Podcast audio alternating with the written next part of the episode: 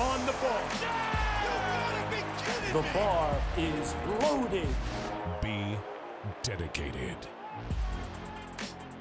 Hallo und herzlich willkommen im Dedicated Sports Podcast. Ich habe heute hier einen unserer Coaches zu Gast, Tim, mit dem, Servus. mit dem wir heute über das isometrische Training reden. Ja. Tim, erklär mal, was hat es mit dem isometrischen Training auf sich und warum kann das im Powerlifting interessant sein? Ja, also vielleicht erstmal eine kurze ähm, Begriffsklärung. Also wir haben ja generell drei Kontraktionstypen der Muskulatur. Ähm, konzentrisch, also wenn sich der Muskel verkürzt, äh, exzentrisch, wenn sich der Muskel verlängert und isometrisch beschreibt es eben, wenn der Muskel statisch die Länge nicht verändert, aber eben trotzdem kontrahiert. Ja. Ähm, jetzt beispielsweise beim Bankdrücken, da starten wir mit einer Exzentrik, also wo sich der Muskel verlängert, wenn er nach unten geht. Wenn wir es auf der Brust halten, muss, müssen wir trotzdem ähm, gegen die Hantel aktiv drücken. Da haben wir dann eine isometrische Kontraktion und dann konzentrisch, wenn wir die Hantel dann eben nach dem Presskommando hoffentlich wieder erfolgreich nach oben drücken. Genau. Und gibt es da verschiedene äh, Möglichkeiten zum isometrischen Training oder ist das alles gleich? Genau, also wir haben, wir unterscheiden generell zwischen zwei verschiedenen Arten der isometrischen äh, Kontraktion.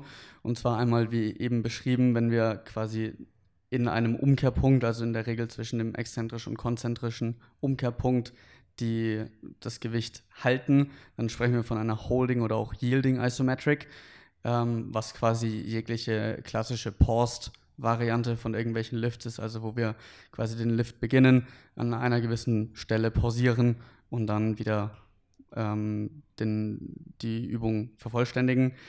Ähm, Im Gegensatz dazu gibt es dann noch Pushing oder auch Overcoming Isometrics, wo wir quasi gegen einen unüberwindlichen Widerstand arbeiten.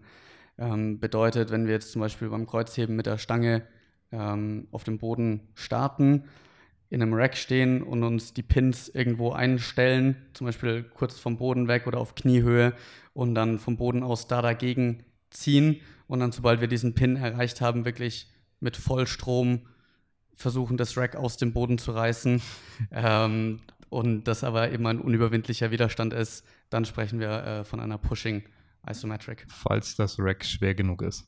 Ja. ist es ein unüberwindlicher Widerstand. Ja, wenn man Ja. das Rack aus dem Boden hebt, dann hat man es auf jeden Fall geschafft. Ja, genau. Was sind denn so die Gründe, weswegen wir beides trainieren wollen oder wo unterscheiden sich da die Reize?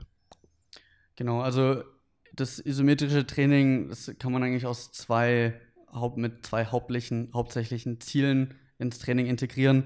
Äh, zum einen kann man es gut fürs Motor Learning nutzen, also quasi um die Bewegung besser kennenzulernen, um gewisse Positionen, die vielleicht Schwachstellen sind. Also bestes Beispiel beim Kniebeugen sind viele einfach im Loch ein bisschen unsicher. Ähm, und dieser Umkehrpunkt zwischen exzentrisch, äh, exzentrischer und konzentrischer Bewegung ist vielleicht ein bisschen schwierig, weil man da halt auch relativ schnell diesen Punkt überwinden muss, um eben genügend Speed wieder in der Aufwärtsphase zu haben. Äh, da kann man dann zum Beispiel ein äh, Holding Isometric, also einfach eine normale pausierte Variante nutzen, um mehr Zeit in dieser schwierigen oder problematischen Position zu verbringen und damit einfach sicherer dort zu werden ähm, und das dann einfach als Teil der dynamischen Bewegung nutzen, an gewissen Stellen zu pausieren. Klassisch wäre dann auch zum Beispiel aus dem Loch wieder heraus, ähm, so circa auf Höhe des Sticking-Punkts zu pausieren, wo es bei manchen Athleten passiert, dass die Knie dann nach hinten kommen oder man nach vorne fällt ähm, und einfach da ein besseres Gefühl für die Position zu bekommen.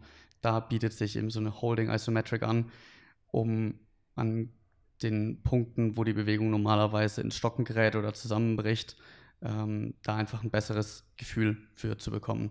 Also im Prinzip auch mehr Zeit da, Genau. dort zu verbringen. Genau, also es geht Ja. quasi darum, dass man die Bewegung besser entschleunigen kann. Ja, also jetzt wieder Beispiel Kniebeuge. Wenn ich jetzt Vollgas runter ins Loch scheppere und dann versuche mit dem, mit dem Stretch wieder nach oben zu kommen, bin ich nicht sonderlich gut darin, die Hantel zu entschleunigen. Und wenn ich eben mich zwinge, die ähm, Bewegung pausiert zu machen, muss ich schon am Ende der exzentrischen Phase die, die Handelgeschwindigkeit entschleunigen und kriege eben somit dann eine bessere Kontrolle über das Gewicht. ende dann in einer besseren Position im Loch und aus dem Loch heraus und dann optimal, im Optimalfall hilft mir das dann auch, die Konzentrik besser ähm, zu vervollständigen. Ja, also ich glaube, wenn man dann eben nicht genug entschleunigt, dann sieht man da oft dieses Hoppen unten, wenn jemand pausiert machen soll und man sieht dann, dass die Bewegung nur schwer zum Stillstand gerät, dann hat man da entweder noch Defizite man, oder man ist einfach zu schnell. Ja, genau. Ja. Also es ist dann auch oftmals, oftmals sieht man, wenn jemand eine pausierte Kniebeuge macht, dann wird unten pausiert und dann, wenn es wieder in die Konzentrik geht, ist erst nochmal so ein kleiner Dip nach unten, ja, weil man dann doch halt den Stretch mitnehmen will. Mhm. Aber das zeigt halt auch, okay, da ist vielleicht die Kontrolle noch nicht so hundertprozentig da und die Kraftentwicklung von diesem toten Punkt ist noch nicht ganz so ausgereift. Ähm, und deswegen sollte man da auf jeden Fall darauf achten, dass man die Handel wirklich komplett entschleunigt und dann aus der, aus der Bewegungslosigkeit dort wieder die Beschleunigung bringt. Also das ist auf jeden Fall so einer der Hauptgründe, um einfach mehr Zeit am Sticking Point zu verbringen und dort lernen, die Handel um den Sticking Point herum zu entschleunigen und wieder zu beschleunigen. Genau, und das war jetzt die Variante Nummer 1. Mhm. Ja. Wie schaut es bei der anderen Variante aus? Genau, also bei den Pushing Isometrics, die sieht man jetzt eher seltener, dass die angewendet werden. Ähm, hat zum Teil vielleicht auch damit zu tun, dass es zum einen jetzt nicht so bekannt ist generell ähm, und zum anderen, dass es vielleicht ein bisschen schwieriger ist am Anfang, das Ganze richtig aufzubauen, weil man halt sich diesen unüberwindlichen Widerstand kreieren muss. Ähm, genau, also das sind so Gründe, warum es vielleicht jetzt nicht ganz so bekannt ist oder ganz so oft genutzt wird. Hm. Vorteile davon sind auf jeden Fall wieder die Zeit, die man in einer gewissen Position verbringen kann. Bei den Holding Isometrics geht es eher darum, dass man wirklich die Handel entschleunigen kann und eine Sicherheit in der Position generiert. Bei den Pushing Isometrics geht es darum, in gewissen Positionen, in gewissen Winkeln wirklich maximale Kraft zu entfalten. Und da ist das halt eine sehr, sehr gute Variante, weil man dadurch, dass man, dass sich die Handel nicht bewegt und man immer im selben Winkel bleibt, kann man wirklich für mehrere Sekunden in einem gewissen Winkel Kraft, maximale Kraft produzieren. Versus wenn man jetzt eine normale, eine normale dynamische Übungsausführung hat, dann pusht man ja in der kompletten Konzentrik durch den Sticking Point durch und ist dadurch wirklich immer nur den Bruchteil einer Sekunde in dieser Range, wo es kritisch wird. Ja. Das Einzige, wo man jetzt beim konventionellen Liften noch Zeit am Sticking Point verbringt, ist, wenn es halt wirklich sackschwer ist und man durchgrindet, dann ist man vielleicht auch mal ein, zwei Sekunden am Sticking Point, aber das ist halt sehr, sehr anstrengend und da kann man jetzt nicht so viel Volumen von machen. Ja, und die Sicherheit ist ja dann trotzdem bei einem maximalen isometrischen Training eher gegeben, weil man die Kontrolle hat über genau. die Bewegung. Genau, also es ist dann kein Gewicht, das einen, wenn man failt, nach unten drückt, sondern wenn man einfach gegen den unüberwindlichen Widerstand drückt. Ähm, wenn du aufhörst, dann hast du einfach nur noch die leere Hantel in der Hand oder auf der Schulter. Und hast somit dann keine Gefahr, dass, du, dass wenn du failst, dass dir irgendwas passiert. Ja, also vielleicht als, als Setup-Option gibt es eigentlich zwei, ähm, zwei Optionen, die man machen kann. Die eine, die wahrscheinlich ein bisschen einfacher ist, wenn man die Hooks vom Rack abmontieren kann, ähm, auf den Kopf stellt und quasi, dass der, dass der Hook nach unten zeigt. Ähm, dann kann man sich unten einspannen und quasi nach oben gegen diese Hook drücken. Das funktioniert mhm. jetzt nicht bei einem Competition Rack, aber bei den meisten Cages oder sowas, wo man eben abnehmbare Hooks hat, kann mhm. man die rausmachen, andersrum montieren mhm. und dann wirklich von unten dagegen drücken. Das stimmt, ja. Ähm, das ist relativ unkompliziert. Alternativ, wenn das jetzt nicht da ist, kann man sich die Safeties ähm, so einstellen, dass man quasi mit der Hantel unter den Safeties ist und die Safety auf der Höhe sind, wo man dagegen drückt ähm, oder, oder dagegen beugt, dass man dann eben in der entsprechenden Position ist und dann quasi von unten unter, unter die Safety geht und dann die Bewegung gegen diesen unüberwindlichen Widerstand beginnt. Ja. Und jetzt zum Beispiel beim Beispiel Kreuzheben ginge es ja dann auch einfach nur vom Boden. Das wäre die simpelste Variante, wahrscheinlich einfach mehr Gewicht auf, auf äh, die Stange packen, als man eigentlich kann. Und okay, einfach dagegen ziehen. Ja. Genau, also wenn es jetzt wirklich darum geht, dass man direkt die Position vom Boden trainieren will, dann kann man das auf jeden Fall so machen.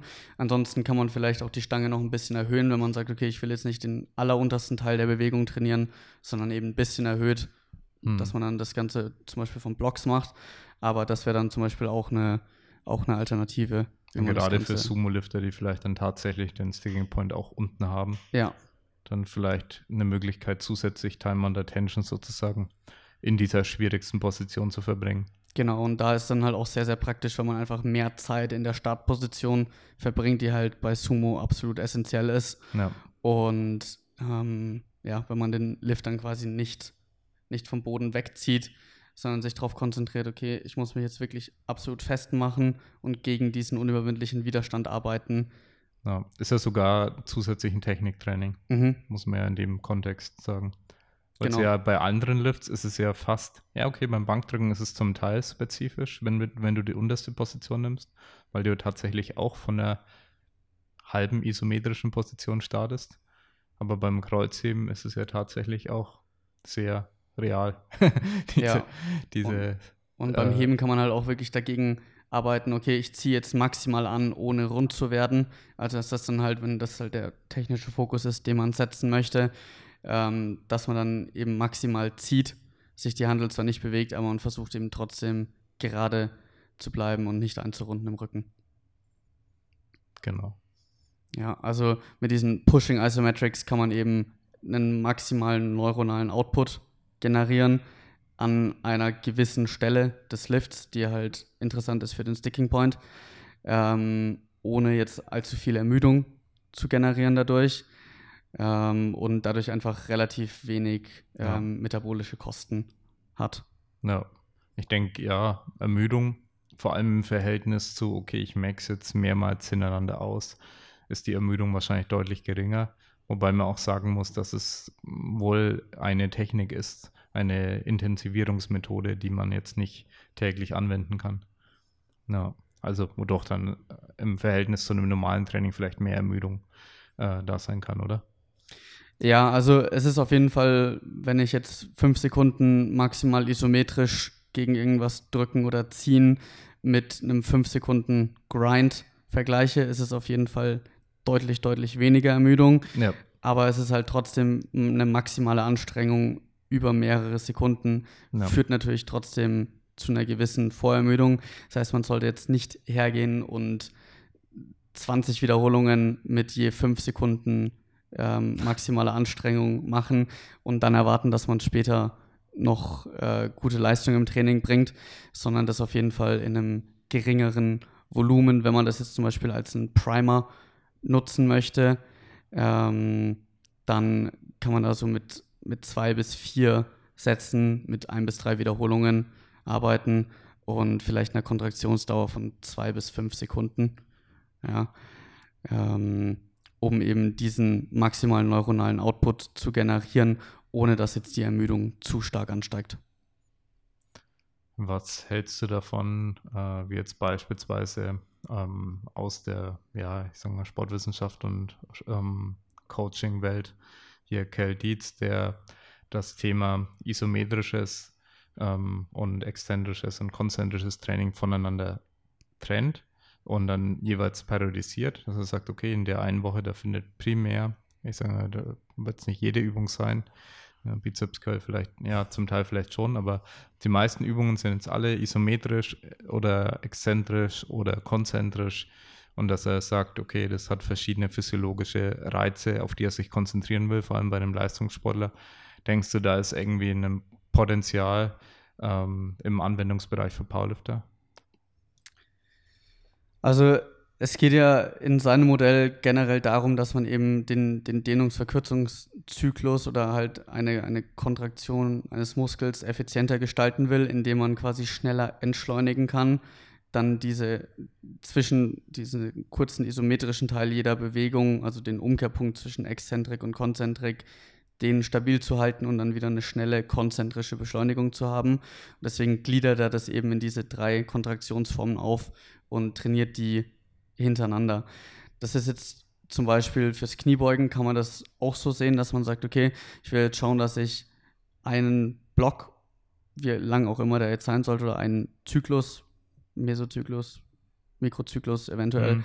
ähm, einen exzentrischen Fokus habe, dass ich halt wirklich mit schweren Gewichten und, und einer Tempo-Variante, wo ich halt drei, vier, fünf Sekunden exzentrisch betont trainiere, diesen Part in den Fokus lege, dann einen isometrischen Zyklus, ähm, wo ich eben wirklich auf diese mit diesen Holding Isometrics arbeite und den Umkehrpunkt der Bewegung trainiere und dann wieder konzentrisch, klassisch versuche, diese, die, die Adaptionen von den vorherigen beiden Zyklen anzuwenden, indem ich jetzt einfach vorher effizienter bin und dann eventuell mehr Output generieren kann in der Beuge.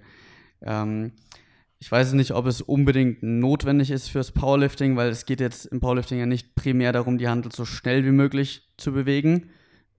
Im Idealfall bewegt sich es natürlich schnell, aber es geht jetzt nicht darum, so schnell wie möglich, sondern so schnell wie nötig, das Das Ganze kann zu ja bewegen. Mittel zum Zweck sein. Die Geschwindigkeit könnte Mittel zum Zweck sein bei einem Athleten, für den es praktisch ist. Ja, genau. Ja. Und im Powerlifting ist es eben nicht Speed at all costs, sondern da geht es einfach darum, erst so schnell wie nötig zu sein. Ähm, von daher würde ich es jetzt nicht unbedingt nur aus diesem Gesichtspunkt periodisieren. Aber wenn ich jetzt bei jemandem merke, okay, da wird die Beuge schon in der Exzentrik oder im Umkehrpunkt, das steht und fällt damit. So, sobald, wenn ich da mit einer guten Positionierung durchkomme, dann ist auch die Konzentrik kein Problem mehr. Dann kann man das auf jeden Fall so machen, dass man eben in dieser Reihenfolge das Ganze periodisiert. Wenn das nicht der Fall ist und ich sage, okay, hey, die Exzentrik schaut schon ordentlich aus ähm, und wir müssen jetzt wirklich dran arbeiten, dass wir aus dem Loch gut rauskommen, kann ich mir den Schritt vielleicht sparen. Ja, also eine, eine kurze Anwendung, ähm, wie ich dieses isometrische Training in einer Trainingswoche vielleicht einbauen kann. Wenn wir jetzt klassisch hergehen und sagen, okay, wir haben jetzt einen, einen Hauptbeuge- oder Hebetag oder was auch immer und einen Tag, wo wir eher die Assistance nehmen, dann kann ich zum Beispiel sagen, okay, ich mache jetzt an meinem Hauptbeugetag ähm, einen Pushing Primer, wo ich eben gegen einen unüberwindlichen Widerstand arbeite und da eben schon, bevor ich dann tatsächlich beuge, diesen kurzen maximalen neuromuskulären Output als Primer nutze ähm, und davon dann eben zwei bis vier Sätze circa einbaue mit jeweils ein bis drei Wiederholungen und einer maximalen Kontraktionsdauer von zwei bis fünf Sekunden. Ähm, dann Pause mache und dann quasi meine, meinen Topsatz beuge und dann eventuell eben von diesem maximalen neuromuskulären Power Output, den ich vorher hatte, profitieren kann.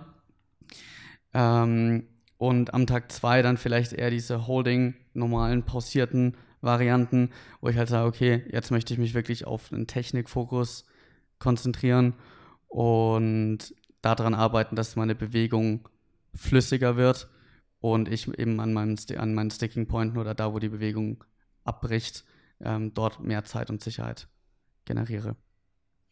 Also definitiv ein probates Mittel für viele Lifter, die einfach, ja, vielleicht auch Zeit haben, ein bisschen zu experimentieren, eine weitere Methode mit einzubauen.